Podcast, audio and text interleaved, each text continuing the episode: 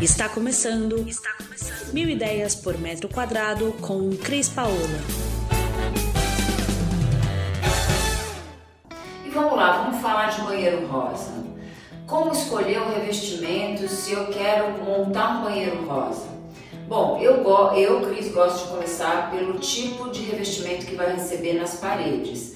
Seja um mármore, como a gente tem aqui, um mármore briguês, sejam pastilhas que a gente possa escolher para fazer com tons de rosa, é, sejam os próprios porcelanatos cortados em diversos tamanhos e formas. Hoje a gente tem os sextavados, são tão bonitos e tem rosa, tem o quase rosa, que é metade rosa, metade branco, que se mistura com o branco, fica muito bonito, você faz um degradê na parede, isso é muito legal também, né?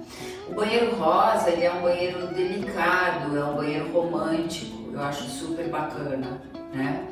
É, eu gosto de combinar o rosa com os brancos e com os cinzas, mas é, fica à vontade de combinar com outras cores. Eu acho que também o rosa com azul também fica legal.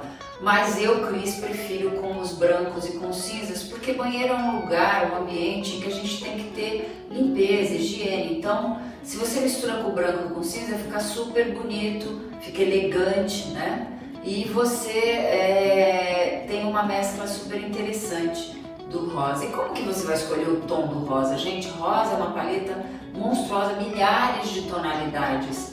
Eu gosto dos rosas mais secos, esses que não são é, tão fortes com relação ao rosa em si. Eles têm essa nuance do rosa ou eles são os rosas meio acinzentados, que vai aí de encontro com o que eu acho que é legal, o branco e o cinza, né? Então, como que você vai proceder e aonde que você vai usar esse rosa? Bom, você pode usar o rosa nas paredes. Se você não quiser utilizar o revestimento fora do box, você pode usar o epóxi, como a gente tem aqui nessa parede, é um tom de rosa, na pintura epóxi, que é própria para a gente colocar em banheiros, porque ela é lavável, né? E não, e não danifica conforme a umidade do, do próprio banho, da utilização do banheiro. Mas dentro do box você tem obrigatoriamente que utilizar um revestimento. E aí você pode caprichar, você pode desde os mármores, que são nobres, bonitos, elegantes, até revestimentos de porcelanato hoje que são possíveis para revestir as paredes do box, né? E os próprios revestimentos tradicionais que a gente tem em formas retangulares que também são utilizados para fazer os boxes. E como que eu determino um estilo de banheiro? Bom, eu vou determinar o estilo do banheiro através do mobiliário. Se eu quiser um estilo mais clean, mais moderno, né?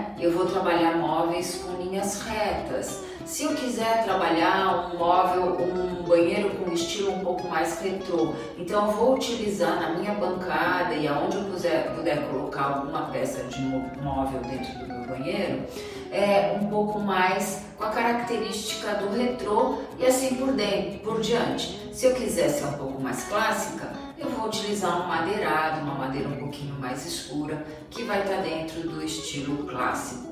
E assim você vai combinando esse seu banheiro com o estilo que você gostaria de dar. Uma outra dica legal também é a bancada que você pode trabalhar e o nicho que você pode trabalhar. Para quem não sabe, o nicho é esse vão que a gente faz dentro do box para colocar shampoo, que fica além de elegante, bonito, né? Você reveste lá dentro é, com um material diferente. Às vezes você reveste todo o box e lá dentro com a mesma cor, que também fica muito interessante, né?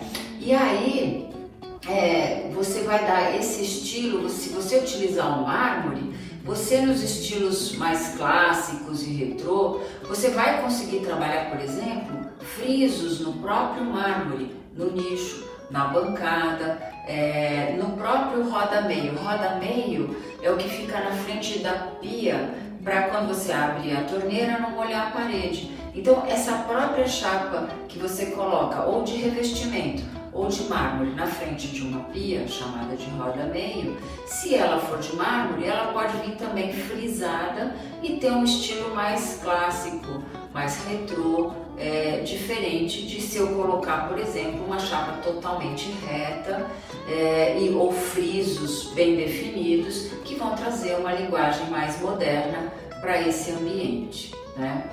É... E como que a gente decora um ambiente como um banheiro, né? Bom, eu, é, como gosto muito da correção por Feng Shui, é, eu gosto de trazer os elementos de água para dentro de um banheiro.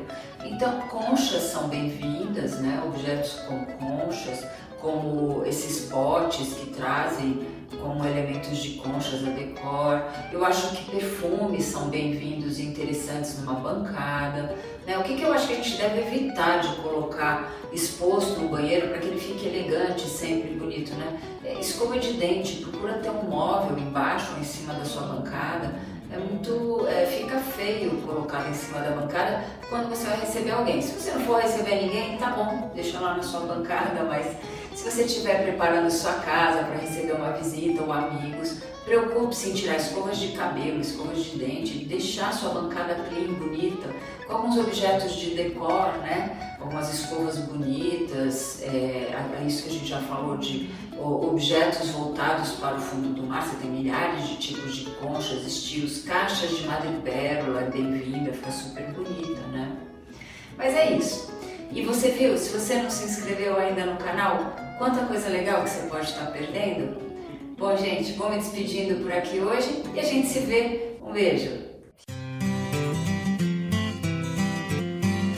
Você ouviu Mil Ideias por Metro Quadrado. Muito obrigada por acompanhar o nosso podcast. Conheça também o nosso site milideiaspormetroquadrado.com.br. Curta nossa página no Facebook e Instagram, Mil Ideias por Metro Quadrado e entre em contato conosco no e-mail contato arroba estudiocrispaola.com.br.